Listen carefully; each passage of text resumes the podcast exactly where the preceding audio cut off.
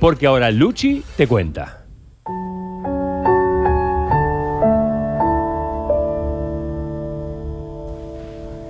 El 20 de marzo empezó la cuarentena en todo el país. Muy pocos en Argentina estaban al margen de esta decisión histórica. Uno de esos casos era el de Leonardo Ariel González, que no estaba enterado de nada. Sin radio, sin televisión, sin diarios, simplemente porque vivía en la calle. Para sobrevivir, abría puertas de taxis en la terminal y lo peor, lo peor, la droga lo estaba consumiendo. Sin dudas, el peor momento de su vida. Vivía en ese momento. Estamos en contacto con, con él, con Leo. ¿Cómo estás? Buen Hola, buen día. ¿Qué tal? ¿Cómo le va? ¿Qué tal? ¿Todo bien? Todo bien, sí, tranquilo, bien, bien, bien. Bueno, describime ese momento cuando querías entrar a la terminal y el policía te dijo algo y vos no sabías dónde andaba. Por ah, favor. Eh, bueno, hace bueno 67 días atrás más o menos, sí. Eh, estaba consumiendo, ¿no? Consumía eh, mucha droga y, empecé a ver, ¿no? Que los colectivos ya no funcionaban. Algunas cosas veía, ¿viste? Pero yo no, no estaba enterado de nada. Porque yo el que me la, persona que me vendía droga no, no, le interesaba nada, ¿viste? Entonces yo no, no tenía información, no, tenía acceso ni a la tele, ni a la radio, a nada. Y yo trabajaba en, el costado de la terminal y entraba adentro a pedir plata.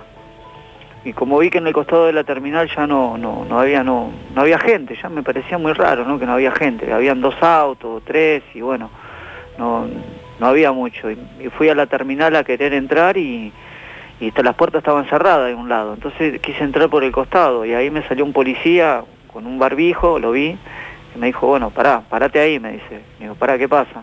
Parate ahí, me dice, no, no puedes ingresar. Le digo, ¿y por qué no puedo ingresar?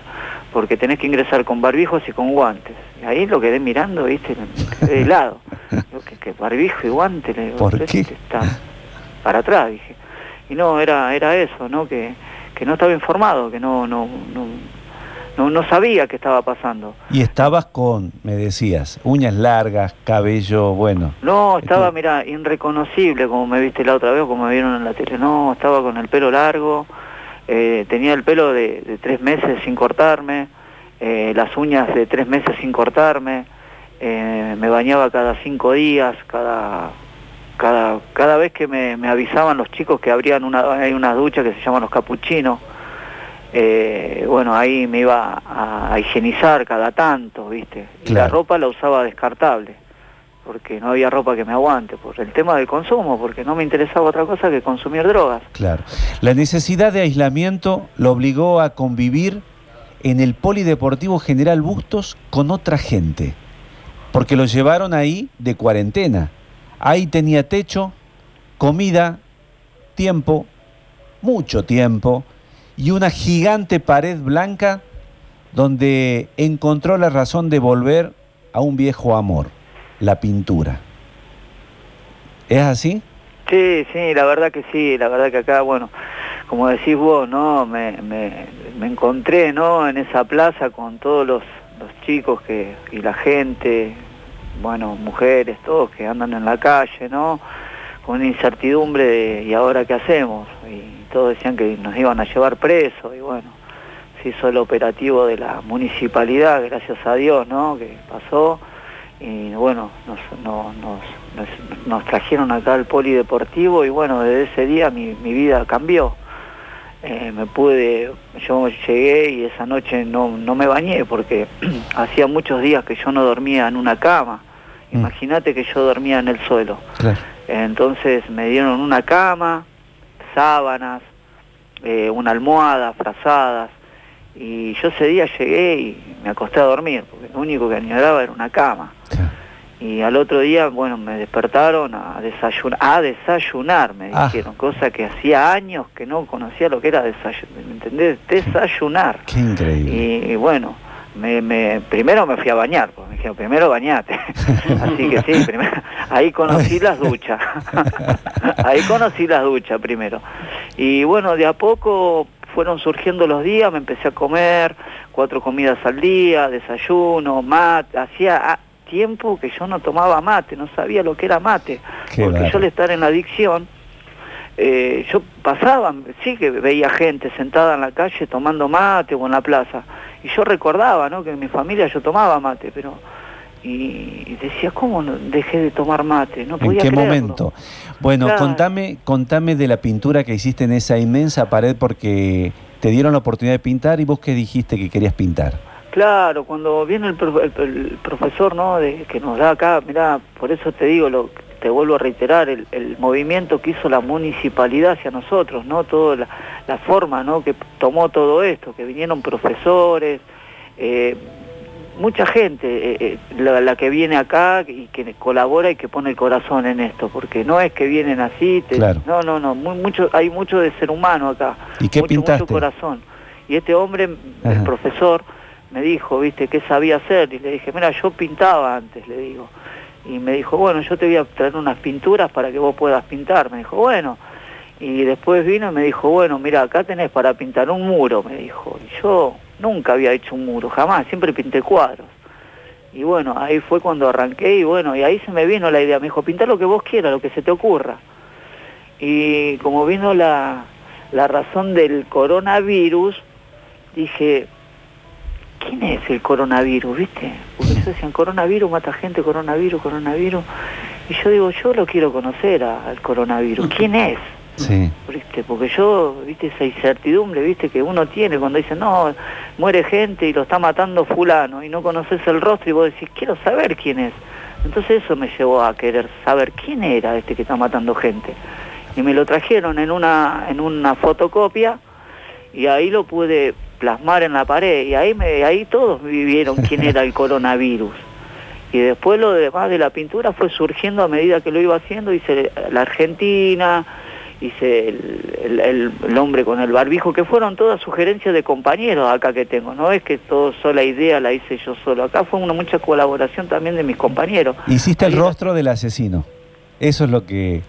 Claro, claro, claro, exactamente eso era. Y bueno, como te digo, acá fue en función de todo. Yo acá permanezco por el, lo pude lograr a esa pintura, no, yo no la hice solo.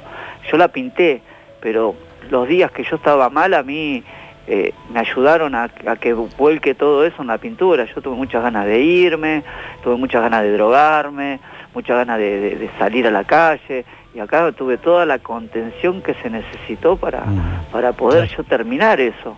Así que esto es así lo que yo te cuento, acá me ayudaron el amor, el cariño, el mm. compañerismo, eh, todos, todos, de un poquito cada uno fue poniendo y yo pude lograr eso. Leo, porque la, porque la pintura fue tu viejo amor. Él, Sergio, cuando llegó de Buenos Aires en el 2000, se instaló en Unquillo y en el 2003 trabajaba para el gran pintor Carlos Alonso. Sí, sí, sí, sí, trabajé, ah, tuve el gusto de trabajar con Carlos. Eh, yo entré de jardinero para Carlos Alonso. Yo cortaba los libustrines y, limpiaba el, el predio. Ahí yo no sabía que él era pintor hasta que un día faltó uno de los que él tenía en el estudio y me dijo, yo lo conocía porque iba en una camioneta y volvía, era el único, hola, buen día, chau, nada más, yo era el jardinero. Y me llevó al estudio y ahí vi lo que él hacía, que se dedicaba a pintar y digo, ¿esto te deja plata vos? Sí, me dice, por esto me pagan, mira vos, le digo.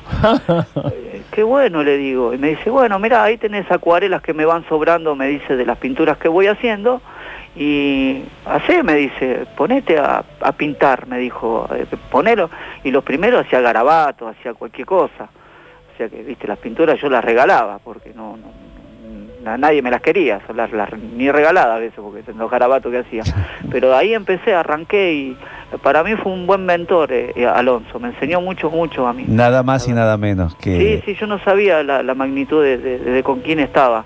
Y bueno, trabajé tres años con él en la casa.